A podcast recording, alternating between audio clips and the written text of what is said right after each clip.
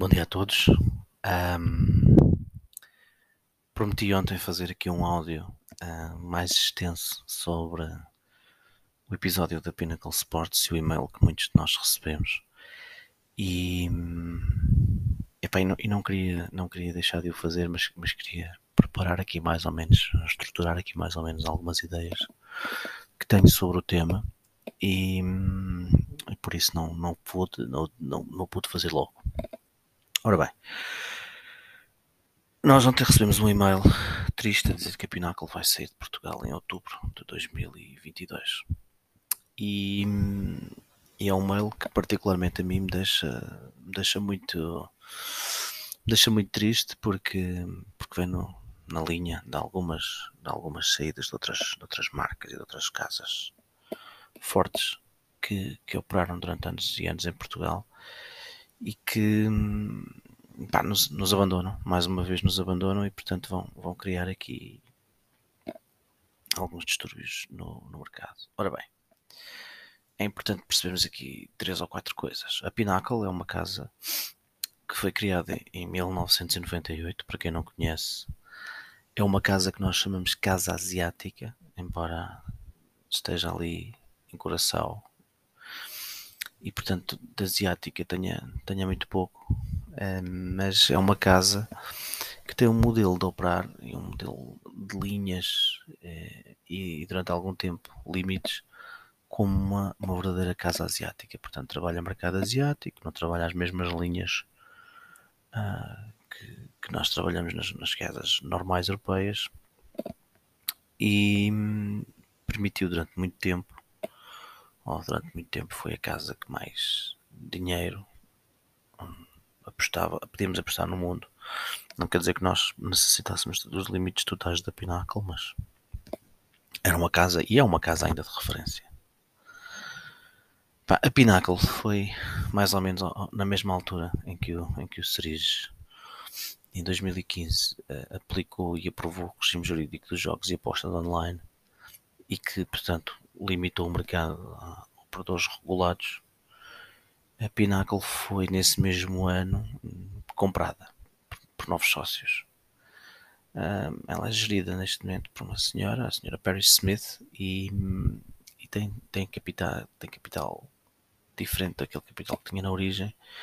E portanto, a Pinnacle mudou muito nestes últimos anos o seu modo de atuação. Para quem normalmente aposta em futebol ou NBA, a Pinnacle continua a ser uma casa com limites altos e com alguma alguma sharpness nas linhas e nos preços. Não é por acaso que a maior parte dos operadores europeus que não têm capacidade para terem departamentos de risco internos e acompanharem completamente aquilo que está a ser feito a nível de preços, muitas das vezes seguem as linhas da Pinnacle e, e, e, basicamente é com essa mexida das linhas da Pinnacle que eles vão ajustar depois os preços na, nas próprias casas. A, a Pinnacle é utilizada uh, no mundo inteiro e em Portugal especificamente, depois desta aplicação do, do Decreto-Lei de 66 de 2015 do regime jurídico nós perdemos aqui nesse, nesse mesmo ano, perdemos aqui a, a Bet365, perdemos a Betfair, perdemos muitos outros operadores que estavam no mercado e que entenderam com aquele regime legal não, não, não se legalizarem, por assim dizer, peço desculpa aqui este, este. E a Pinnacle manteve-se, manteve-se como? A Pinnacle não, não permitiu novas entradas de novos, novos apostadores, não permitiu novos registros, mas permitiu que quem tinha uma conta se mantivesse a jogar nessa conta. Eu, por exemplo, fui um deles, outros certamente devem, devem ter feito. E, e hoje uh, recebemos um e-mail em que isso vai deixar de ser possível. Nós temos é que entender, e, e isto é uma coisa que eu por acaso no último mês tenho, tenho reparado aqui algumas diferenças, tive alguma conversa com algumas pessoas, temos aqui a entender porque que isto deixa de acontecer. Isto deixa de acontecer por duas razões. A primeira e a principal razão é porque os operadores que estão no mercado regulado em Portugal fizeram e têm feito muitas queixas ao regulador porque continua a ser permitido jogo ilegal e portanto a Pinnacle é uma das casas que mantém uma fatia ou mantém uma cota de de jogo em Portugal não estando, não estando regulada.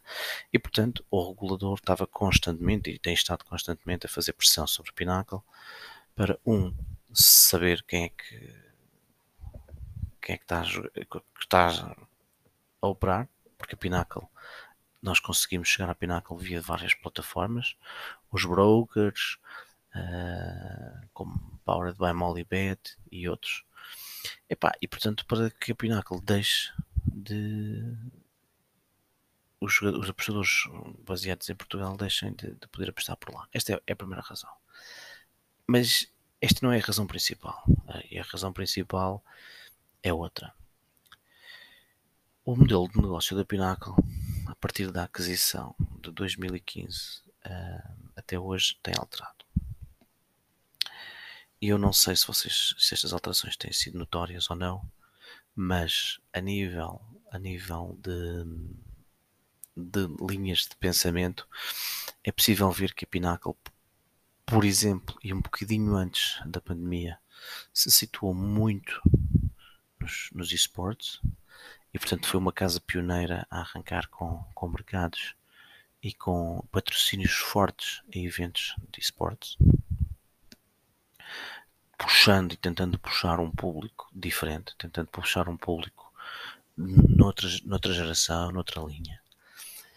E depois a Pinnacle uh, passou a fazer uma coisa que muitos de vocês talvez não tenham reparado, passou a entrar em determinados mercados, mercados um bocadinho mais periféricos, como primeiro market maker. E isto para mim aqui reside, reside aqui o primeiro grande problema e a primeira grande questão sobre a Pinnacle. E é uma questão que é preciso perceber se se vai manter ou não. O que é, que é isto do primeiro market maker? Ora bem, as linhas, por, por exemplo, o nível 3 e nível 4 em Portugal, uh, e quando eu digo nível 3 e nível 4, estou a falar, obviamente, por exemplo, de futebol Liga 3 e CNS elas não têm aberto primeiro, como era antigamente, nos operadores que não estão regulados, nomeadamente nas famosas casas russas. Elas têm estado a abrir primeiro na Pinnacle. Porquê? Porque a Pinnacle percebeu que há muitos operadores que os estão a copiar, outras casas que os estão a copiar. Então o que é que eles fazem? Bom, se os estão a copiar. E como eles não querem ter muita exposição nesse tipo de mercados, porque são mercados em que se trabalha com muita base de informação, o que a Pinnacle tem feito é basicamente abrem primeiras linhas, permitem que os sindicatos e os apostadores mais fortes coloquem dinheiro no lado, entre aspas, errado, ou seja, coloquem dinheiro no lado, vamos falar assim uma linguagem muito muito pouco técnica, no lado que em teoria vai perder ou que tem maior probabilidade de perder, mude o sentido das linhas, que por sua vez vai mudar o sentido das linhas no outro, no outro lado, e vai fazer com que alguém depois vá agarrar o lado certo e, e, e comer uma marcha. A Pinnacle Labyrinth, como primeiro market maker, vai fazer o seguinte: vai captar dinheiro que em princípio é dinheiro que vai ficar lá do lado deles, porque em princípio é dinheiro que vai ser colocado no lado que não, que não interessa tanto ao, ao apostador com, com maior grau de, de informação. E isto é dinheiro grátis, ou tem sido dinheiro grátis. Ora bem, só faz isto uma empresa que, embora possa fazer e manter aquela parangona aquela parangona de winners welcome, venham cá que nós não limitamos as contas. E é verdade, nós não temos histórias, não temos pouco, muito poucas histórias de contas que tenham sido limitadas pela Pinnacle. Portanto, mantém desde 98 um modelo interessante.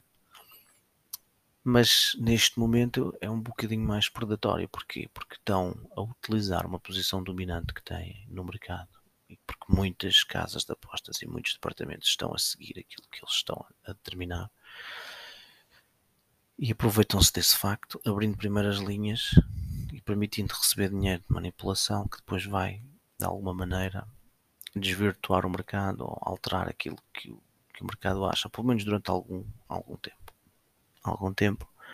Até depois é verdade. A verdade é que o azeite, depois ela vem ao de cima e quem tiver a observar bem as linhas vai perceber.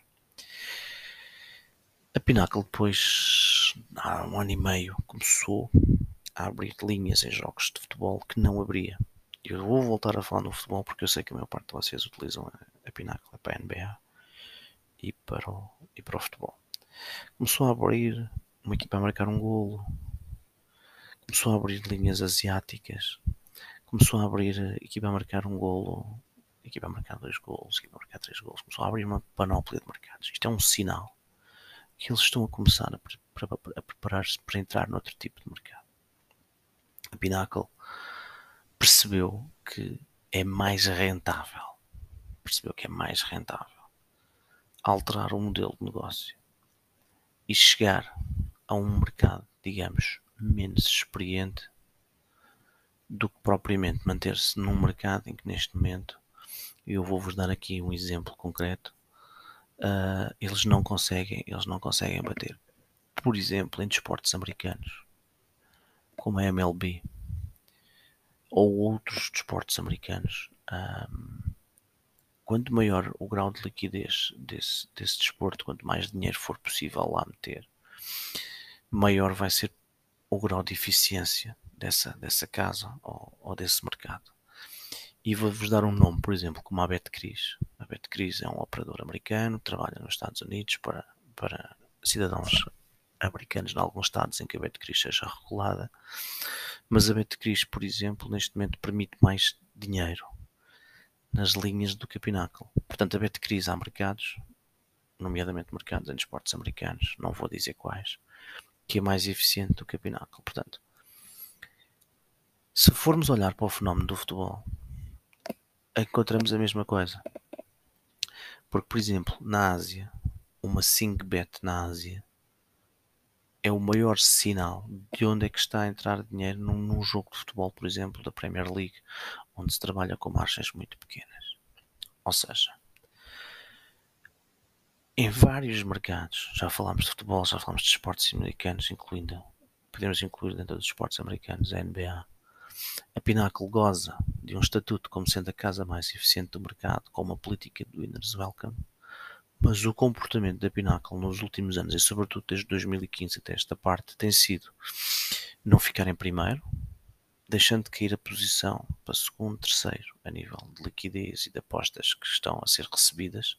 Portanto, temos a SingBet como maior referência para, para futebol e começamos a ter casas americanas, como vou-vos dar o exemplo da BetCris, para desportos americanos. Portanto, a Pinnacle está neste momento muito mais centrada num modelo híbrido em que misturam e mantêm o Winners Welcome Policy que eles têm com basicamente muitas casas europeias que os seguem e os seguem cegamente. E portanto, nesta transição de modelo já começa a ser menos interessante mercados como o mercado português, em que o índice de apostadores é muito residual, ou seja, quem é que aposta na Pinnacle? Ou apostadores que mantêm contas antigas desde 2015, ou apostadores que os utilizam através das plataformas e vão apostando através das plataformas. Basicamente, seja qual for, já não lhes começa a compensar o risco de multas e coimas que possam surgir por parte do SERIS. E portanto, todo este tipo de mercados vão ser varridos. Não foi só em Portugal que saiu este e-mail, há mais mercados a nível mundial em que a Pinnacle está a sair, mercados, diria eu, periféricos para eles, para se centrarem em três ou quatro grandes nichos de negócio. Lançarem operações globais em mercados gigantes, como por exemplo Brasil, África, e terem uma política, embora mantendo a questão do Winners Welcome, terem uma política mais tipo casa europeia, esta é a primeira, e em mercados que ou estão numa fase ainda muito imatura do processo regulatório, mas são mercados sobretudo que lhes oferecem muitos jogadores, muitos jogadores onde sabendo nós que 90 e muitos por cento desses jogadores vão perder dinheiro, vou-lhes deixar, vou-lhes deixar margens. Este é o primeiro ponto. O segundo ponto, e aqui é a parte mais interessante, é a Pinnacle sai como operadora, portanto a Pinnacle sai de Portugal e deixa de fazer Portugal e o mercado português para apostadores, será que o comportamento da Pinnacle como market maker, como primeiro market maker nos mercados em que atua, como por exemplo mercado de hum, CNS, ainda se vai manter? Será que vão ser eles que vão abrir primeira linha? Isto é uma coisa que temos que esperar esta semana e as próximas para perceber o que é que vai, o que é que vai acontecer. E eu queria vos deixar isto, eu queria vos deixar aqui esta nota. Primeiro ponto, a Pinnacle já não era a casa, já não é a casa mais eficiente do mundo, na maior parte dos mercados. Alterou desde 2015 a política e tem vindo a alterar desde 2015 a política. E basicamente, com muita calma e sem o mercado notar, deixa de ser a casa mais eficiente, deixa de ser a casa que aceita mais dinheiro. Começa a abrir mais mercados, começa a deixar entrar muito foco no patrocínio de, de jogos e de, e de esportes e com muita tranquilidade começa a fazer uma transição que é uma transição de casa mais sharp do mundo para uma das casas top mundiais, porque o vai ser sempre enquanto eles, eles quiserem, mas que aproveita uma posição muito mais aproximada com a Bet365. Mais mercado de massas, procurar mais mercado de massas, porque conseguem mais, mais margem neste momento. E pronto, e, e basicamente é, eram estas as notas que eu queria deixar sobre a Pinnacle e sobre isto que está a acontecer. Portanto, é uma mistura de pressão regulatória por parte do regulador português, necessidade de alterar o modelo de negócio porque pretendem mercados de massas e atingir mercados de massas e portanto nós vamos assistir, acho eu, durante os próximos anos, 3, 4 anos, à Pinnacle a transformar-se muito mais numa, eu não diria uma 1xbet, mas diria talvez uma 365 do que propriamente um, numa casa Sharp. Portanto, vamos, ainda vamos ver a Pinnacle, na minha opinião, mais tarde ou mais cedo, a sair do mercado dos brokers e a sair de plataformas como Asian Odds, Agent Connect, Molybet, BetaPro, Place, Sports Market ainda, ainda vamos ver, ainda vamos ver a Pinnacle a sair desses mercados e a querer estar claramente como se fosse um bookie e um bookie em mercado em mercados, em mercados de grande, grande dimensão populacional e, e, e pronto. Vamos esperar os próximos capítulos porque eu acho que isto não acaba aqui. Um abraço a todos e, e obrigado.